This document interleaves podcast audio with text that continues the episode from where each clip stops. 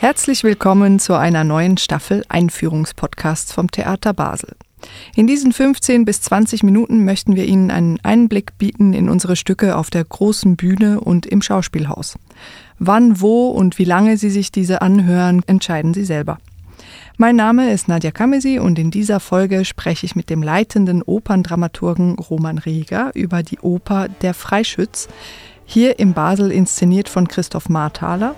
Es spielt das Kammerorchester Basel unter der musikalischen Leitung von Titus Engel. Hallo Roman. Hallo Nadja.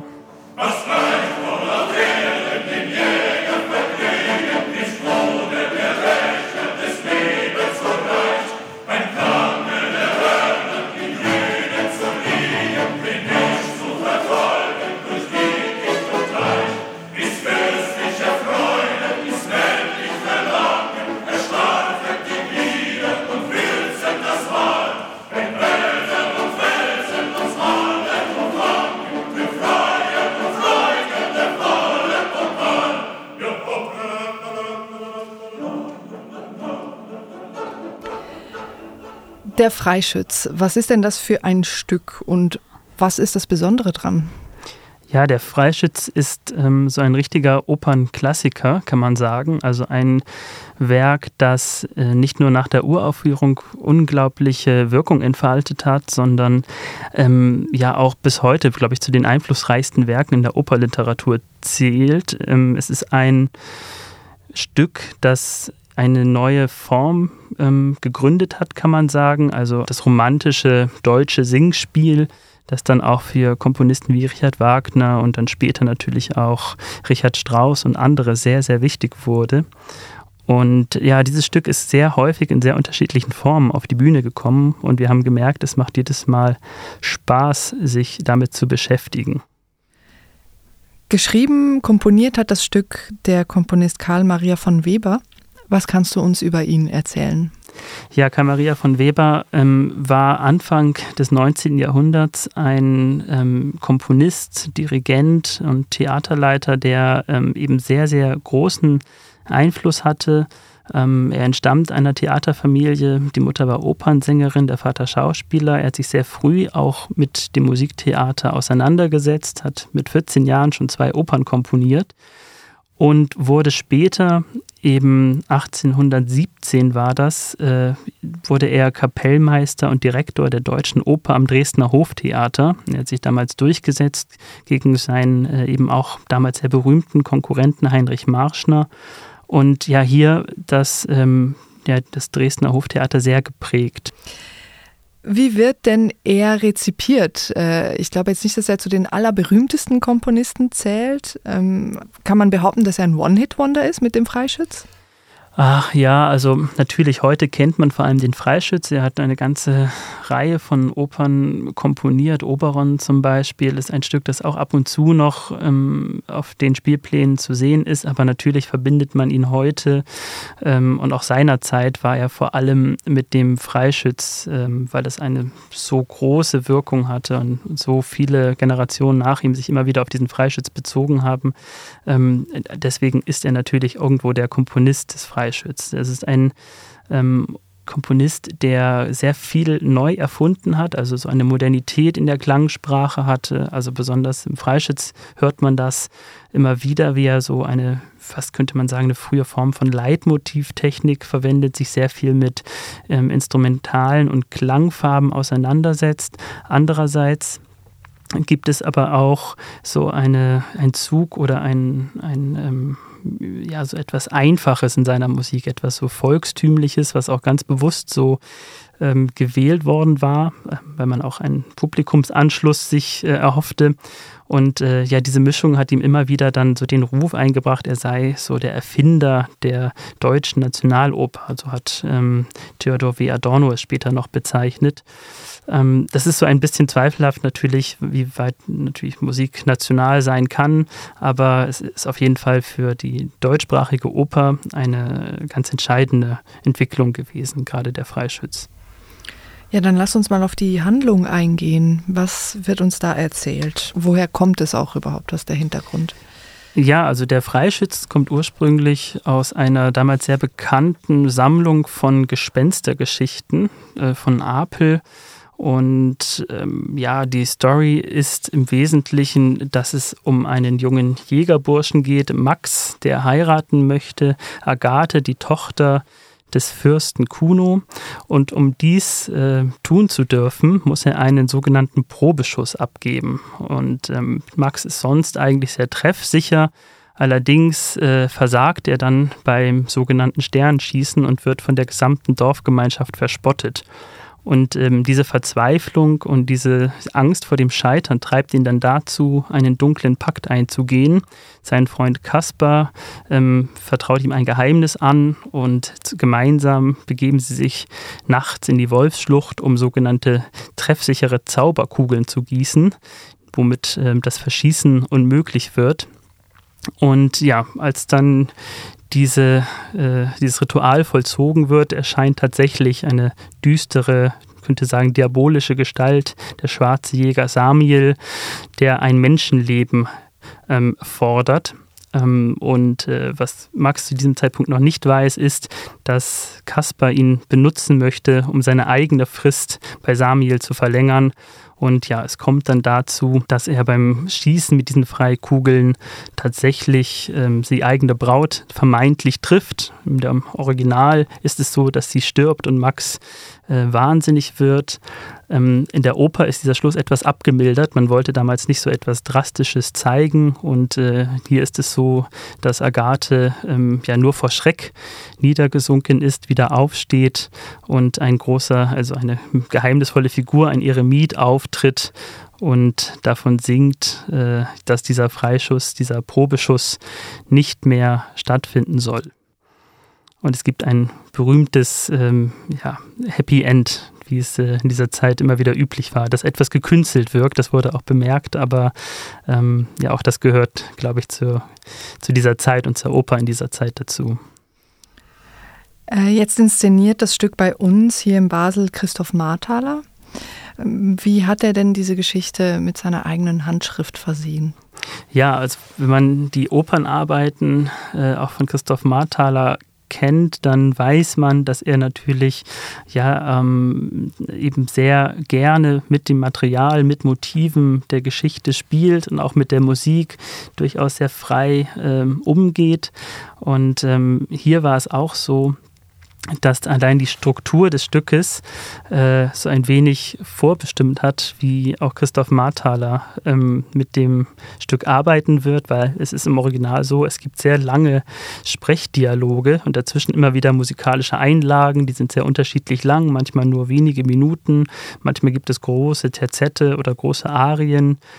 Und ähm, diese Struktur haben sich äh, auch Christoph Marthaler und das Team zu eigen gemacht. Sie haben also eine Szenerie geschaffen, in der eine Jägergemeinschaft äh, ja so ein bisschen wie in einer ähm, Endlosschleife vor sich hin hockt und beginnt eben sich über vermeintlich äh, wichtige und auch unwichtige Dinge zu unterhalten. Und aus dieser Situation des ähm, ja auch wartenden, sitzenden, des sich auch selbst verwaltenden ähm, dieser Gemeinschaft entsteht dann diese äh, Oper der Freischütze, also diese, dieses Drama um Max und Agathe ähm, und äh, Samil und Kaspar kommt eigentlich aus so einer, man könnte sagen, Stammtisch-Jägeratmosphäre. Ähm, ähm, es gibt immer wieder auch kleine ähm, ja, Fremdtexte oder Couplets ähm, zum Thema der Jagdgesellschaft, ähm, so kleine Exkurse.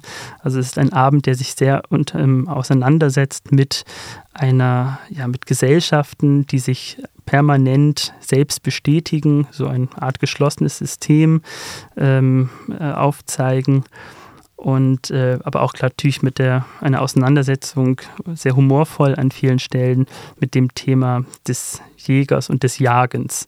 Ähm, also der Jäger könnte man sagen so als Metapher auch für den Menschen oder für einen äh, Menschen, der so ähm, ja etwas äh, auch durchaus rezessives und konservatives in sich hat.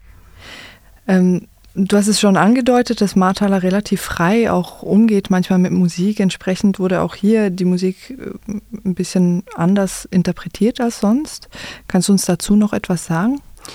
Ja, also das ähm, musikalische Material ist erstmal, wie wir alle fanden, ähm, sehr, sehr spannend und sehr gut, weil es eben diese besagte Mischung gibt aus diesen so volkstümlichen äh, Gesängen, zum Teil auch, die bei Marthalers Inszenierung ja immer wieder vorkommen, ähm, aber auch äh, andererseits diese sehr kraftvollen Wirkungen, die erzeugt werden, auch durch die Instrumentation.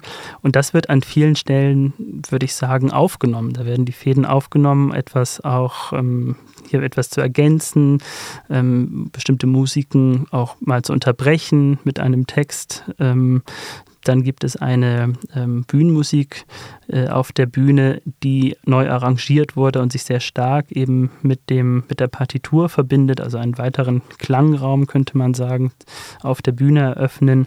Und es gibt eben auch sehr viel ähm, äh, gesungenes äh, Material, was für eine Oper äh, ja klar ist, aber in diesem Fall immer wieder Chöre, wie den berühmten Jägerchor aus dem Stück, der in verschiedenen Varianten hier vorkommt, ähm, oder auch das Lied der Brautjungfern, das hier gesungen wird von ähm, Ännchen, äh, die äh, ja eine sehr von einer sehr erfahrenen Bühnendarstellerin ähm, gespielt wird, Rosemarie Hardy, auch eine alte Marthaler Vertraute.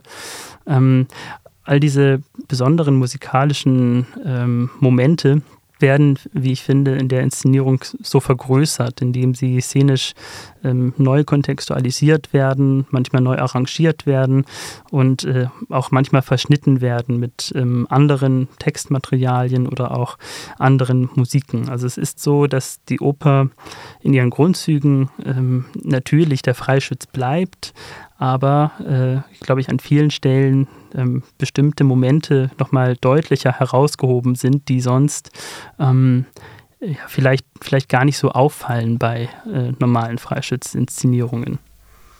Du hast vorhin bereits das Stichwort der Marthaler Vertrauten ähm, reingebracht. Also der Cast ist ja zusammengestellt aus solchen Leuten und aber auch SängerInnen.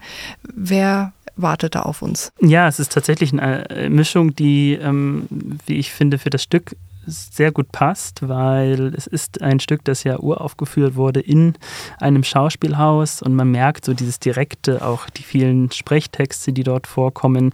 Das Ganze hat so einen schauspielhaften Zug und äh, da ist es naheliegend, dass eben neben äh, ja auch ganz tollen Sängerinnen und Sängern, die jetzt auch schon bei uns häufiger zu Gast waren, jetzt Nicole Chevalier als Agathe einerseits, die in der Traviata ja schon ähm, bei uns war, oder auch Jochen Schmeckenbecher, der Kasper singen wird. Und dass da auch Schauspieler auftauchen, die zur ja, sogenannten Marthaler Familie gehören. Uli Jägi ist da zu erwähnen oder auch Raphael Klamer, die mit dabei sind.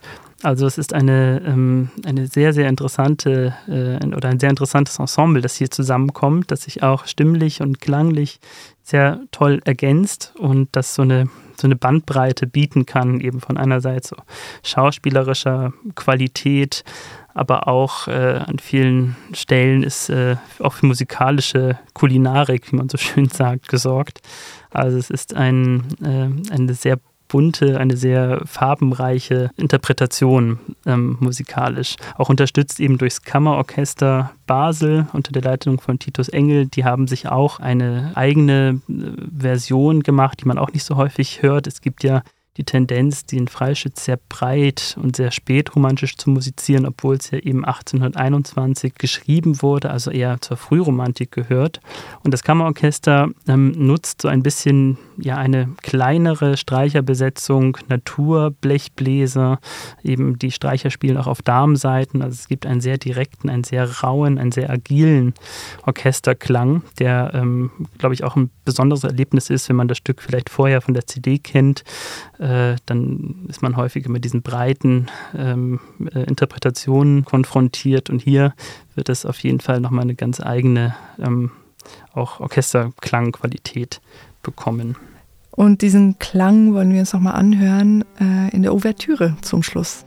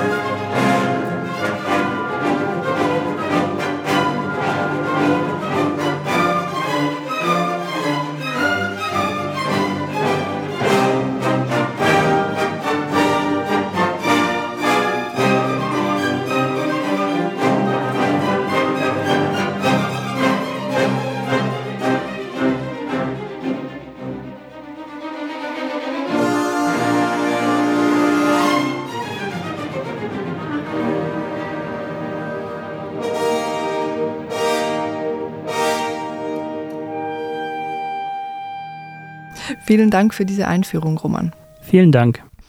Der Freischütz hat am 15. September 2022 Premiere. Sie können das Stück bis zum 2. Dezember auf der großen Bühne sehen. Dauern wird es ungefähr 2 Stunden 45. Mehr Infos gibt's auf www.theater-basel.ch.